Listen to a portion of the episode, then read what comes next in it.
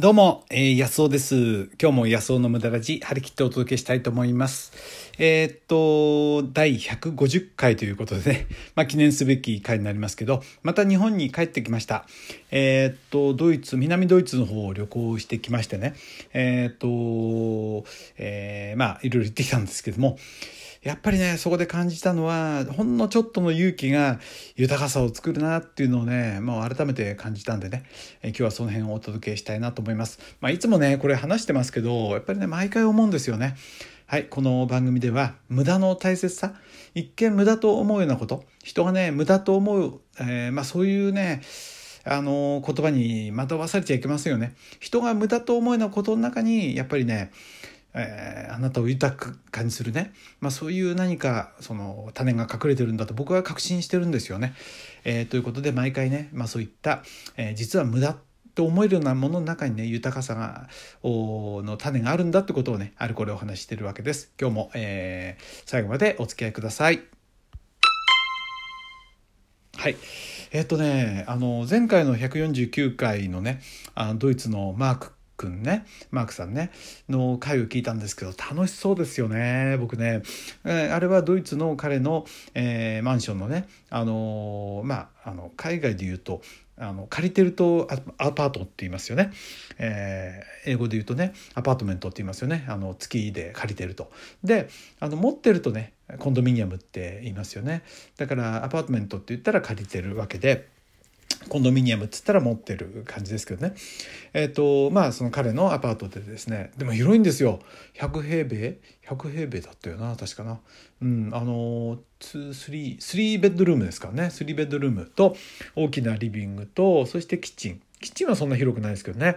で、玄関も広いしね。だからそこに、えー、靴やジャケットやいろいろその置いとけるようなスペースがあってね。で、トイレが2つあって、お風呂がえ、1個あるっていう感じでねとても広くて豊かだなと思いましたけど、まあ、彼のそのリビングでね音声撮ったんですけどいやめっちゃ楽しいね2日間だったんですよね。いやほんと楽しくて今でもねいろいろ行ったんですけどドイツねあの6泊で行ったんですけど最後の2泊マー君のところがね僕は一番楽しかったなと思うんですよね。え特にね一番あのなんていうかな観光地的には一番大したことないところっていうかなだったんですよ。まあ、ライン川に連れてってくれたりしたんでね。あの、えー、とローレライだとかね。あとあのいろんなお城とかね。川沿いにいっぱいお城がありますから、まあ、そことか連れてってもらったんですけど、まあ、それもいいんですけどマークとの話と仲良くなれたことがね本当に楽しくて。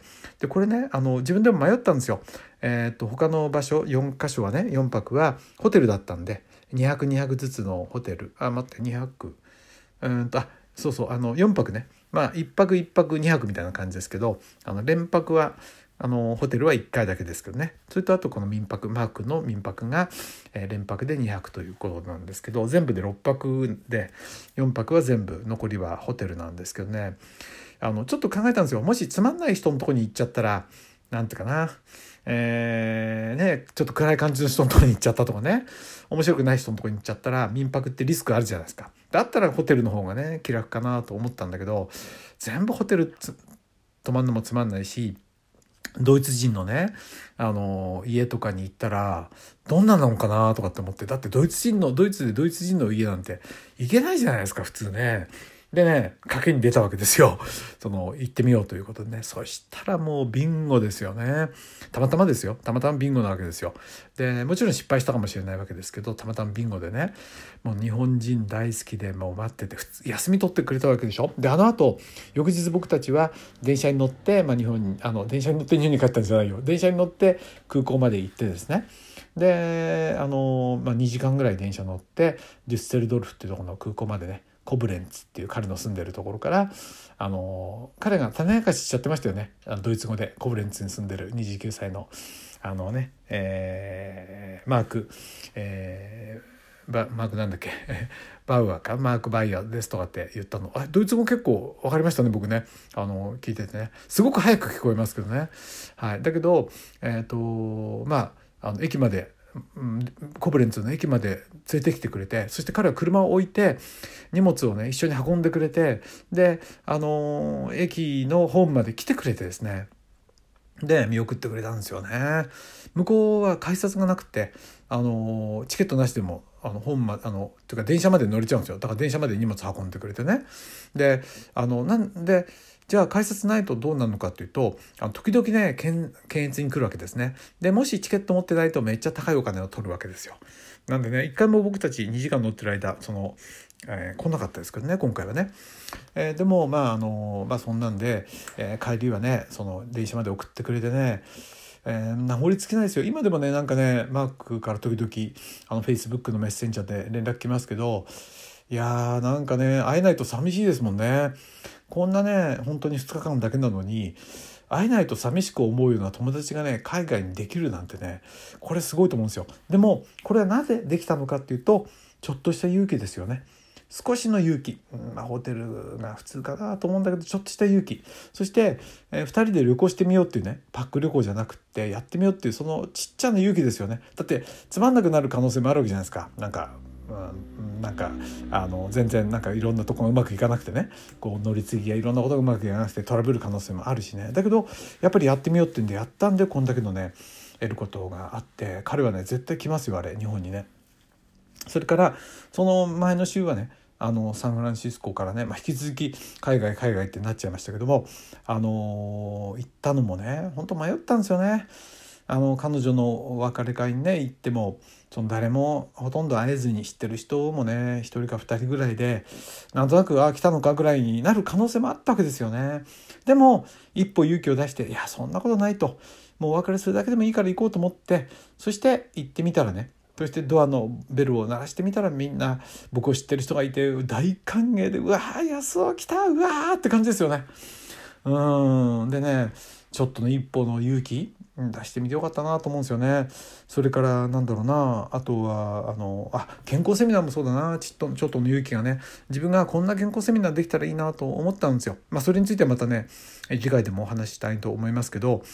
それをね人にちょっとね勇気出して話してみたんですよ。そしたらこれいいじゃないってことになって広がり始めたわけですよね。でももしかしたらそれを言ってもですねうん大したことないねって言われたかもしれないですよね。でも僕はやってみたわけですよね。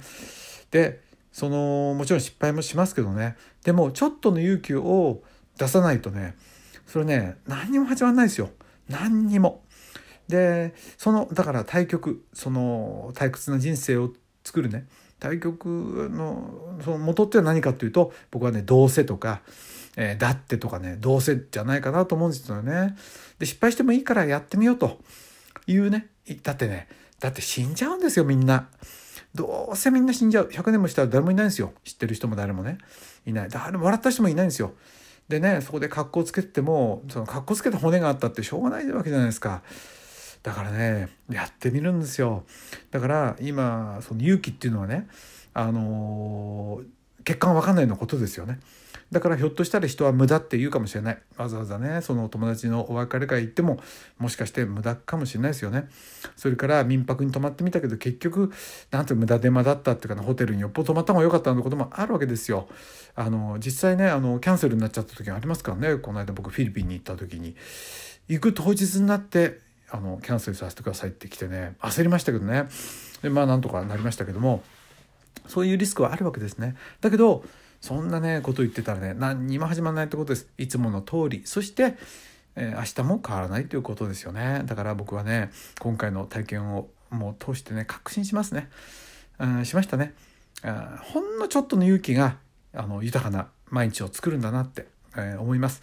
なんでね、これからもね、つい安全策をね、取っちゃいそうな自分がいるんですよね。そういう時には、えー、このことを思い出してね、僕もこの無駄ラジオ聞いて、いやいや、一歩の勇気をちょっとね、やってみようと。えー、ダメかもしれないけどやってみよう。まあそういうふうにね、思い出してみたいと、えー、思う、あの考えるわけです。はい。えー、ということでねさっきねこの音声取ろうと思ったらねうちのトラちゃんが「おー」ってあのちょっと夜泣きを始めたんですよね。でだいぶね良くなったんですよこの秘密もねまた、えー、今度ね音声でお届けしたいと思いますけど高齢犬のね、えー、母犬が入った高齢犬の、え、に何があったのかっていうねそれがだいぶ良くなったのはまた、え今度お話したいと思いますけどもでねちょっとあおって泣いたんで外に出てねいい子いい子したんですよね。不思議と無駄らじ音声取ろうと思うとねあおーって始まるわけですよ。ね面白いですね。はい。うちのトラちゃん、えー、14歳、えー、まだ頑張ってます。えー、僕もね、え、ちょっとの勇気を出して、えー、なんかね失敗するかもしれないけどやっぱり豊かさはそこにしかないし人生ってそこにしかないんじゃないかな。はい。ということであなたはどういうふうに考えますでしょうかね。えー、安尾でした。今日も最後まで聞いていただいてありがとうございました。どうも。